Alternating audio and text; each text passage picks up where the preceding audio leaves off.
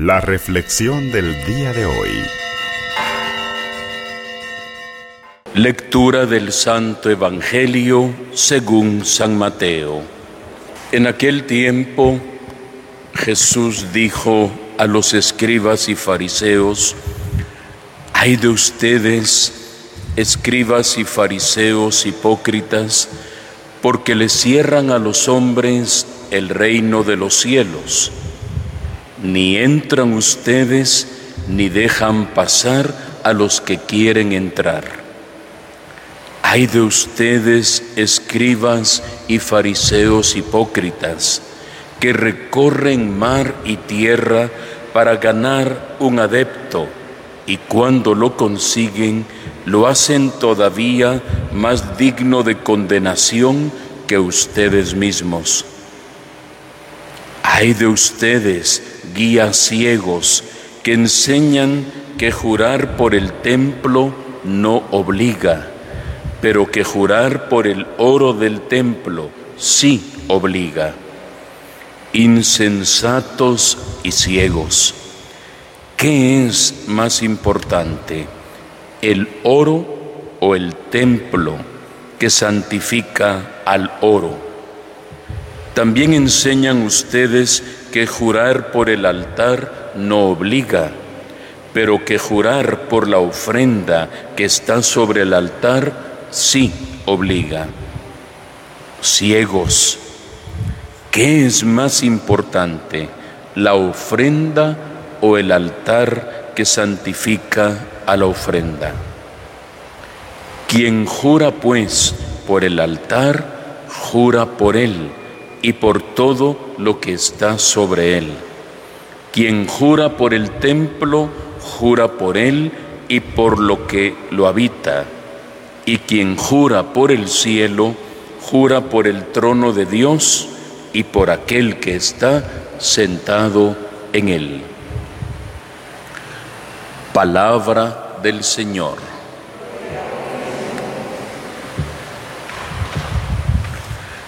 A partir de hoy, queridos hermanos y hermanas, empezamos a leer otro ciclo de lecturas diferentes, claro, siempre de la Sagrada Escritura, diferentes a las que habíamos estado leyendo en los últimos meses.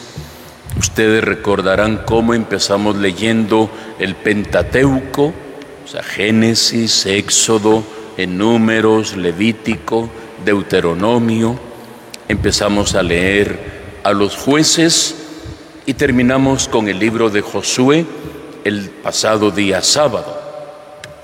Ahora la iglesia lanza su mirada al Nuevo Testamento y a partir de hoy vamos a estar leyendo en la primera lectura textos del Nuevo Testamento.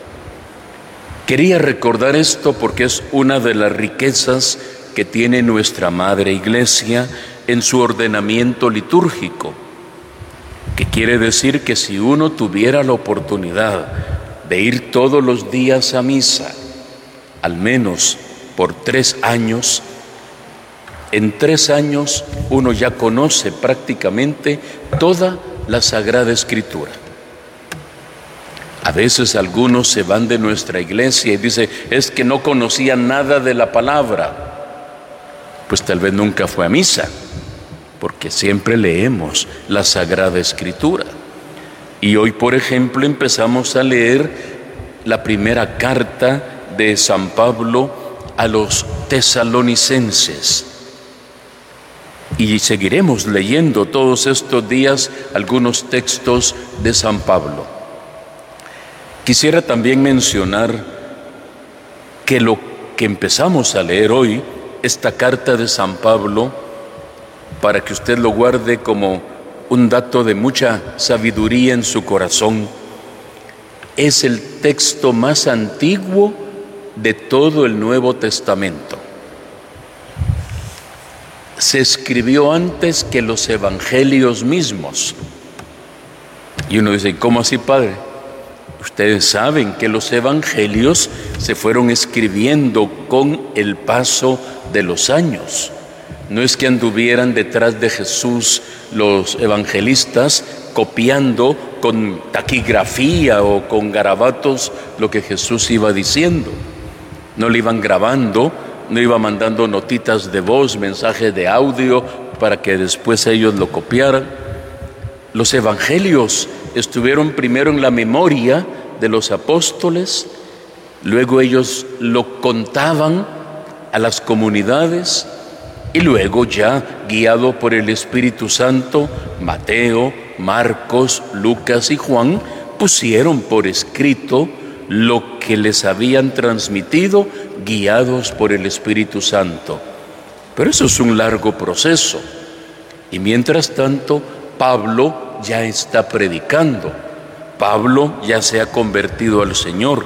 Y Pablo manda una carta a los seguidores de Jesús que viven en Grecia, en la parte especialmente que se llama Tesalónica. Por eso la carta se llama la carta de San Pablo a los tesalonicenses, a los cristianos que viven en Tesalónica, la primera comunidad fundada por Pablo ahí. Y comienza la carta de una forma muy sencilla.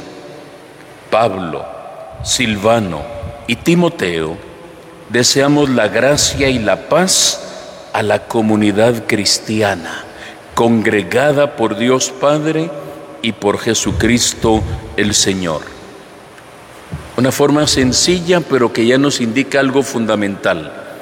Hay una congregación, hay una comunidad al impulso del Espíritu, convocada por Jesucristo en el nombre de Dios Padre.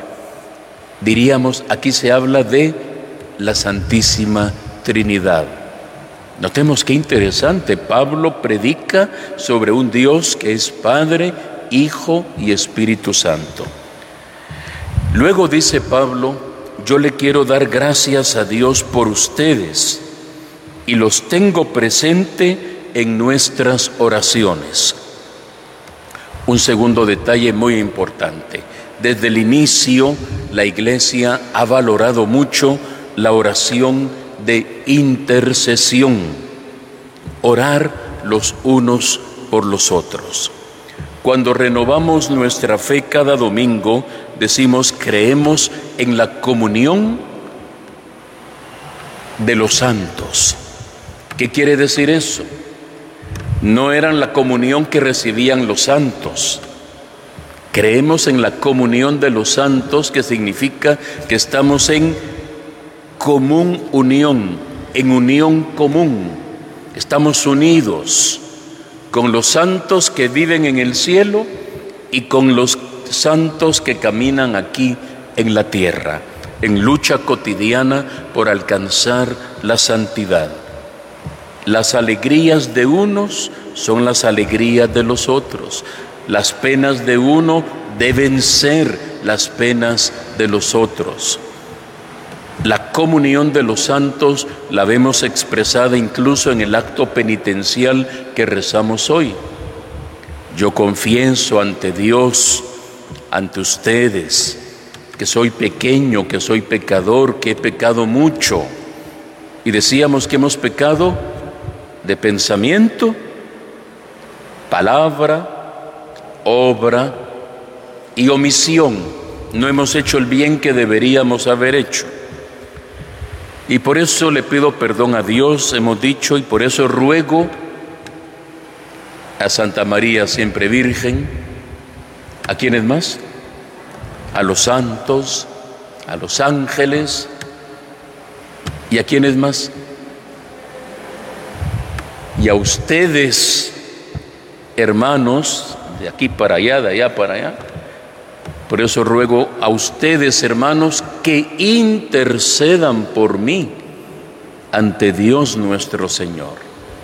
A veces vamos rapidito rezando las oraciones de la misa y de repente no intercedemos por el que está a nuestro lado en la banca, por los que están detrás de la pantalla de televisión o a través del dispositivo móvil viendo en su celular la Santa Misa por los enfermos que están escuchando a través de la radio, por los que están en los hospitales, por los que están en cuarentena, especialmente ahorita en medio de la pandemia, los que están esperando tal vez un resultado de un diagnóstico o están tomando medicinas para alguna enfermedad muy delicada o que han tenido problemas en el hogar o que se ha fallecido un hermano, el papá, la mamá, y tal vez unos estamos aquí orando y otros no pudieron venir y están allá en la casa, pero a través de los medios de comunicación nos unimos.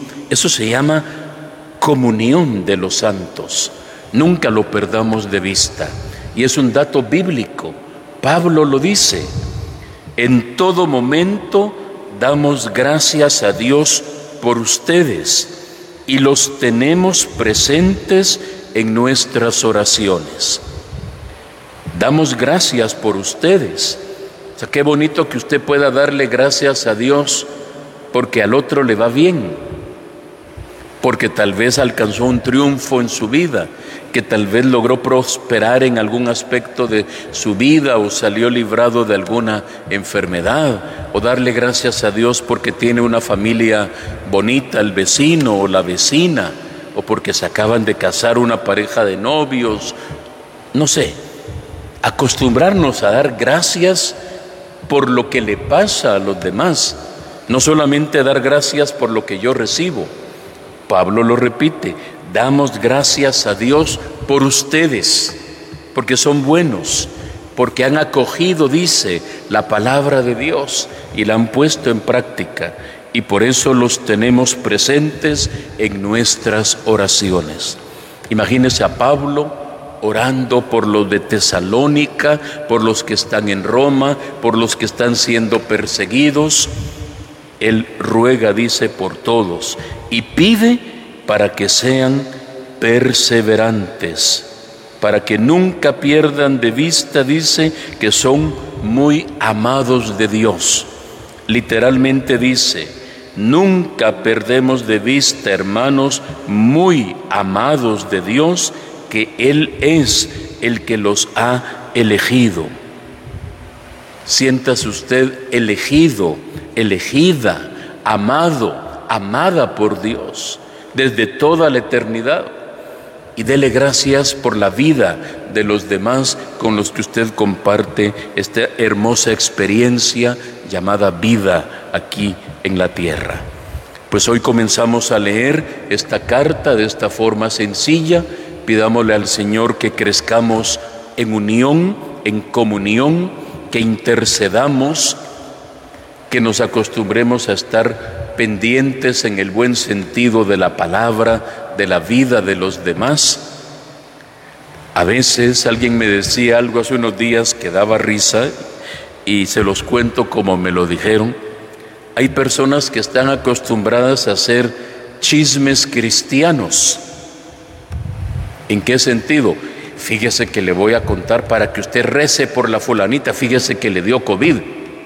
Ay, de veras le dio y, por decir COVID, pero así como digo esto, a, veces vamos hasta haciendo cadenitas o grupitos, pero para enterarnos de lo, de lo que pasa. Y ya rezó por el otro, fíjese que no, pero ya le estoy poniendo a que los demás recen por...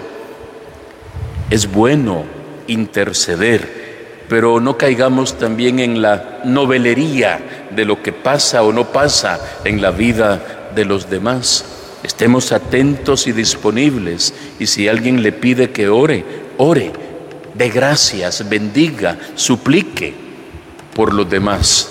Pero no se convierta en elemento transmisor de noticias, pues que, que, que no favorecen a veces, que no benefician, no ayudan en la vida de los demás. Si vamos a decir algo, que sea algo para bien, para gloria de Dios y para bien de los demás. San Pablo nos da hoy ese bonito ejemplo. Damos gracias, bendecimos a Dios por sus vidas y pedimos que sean perseverantes, que se sientan amados y elegidos por Dios desde toda la eternidad. Que así sea para todos nosotros.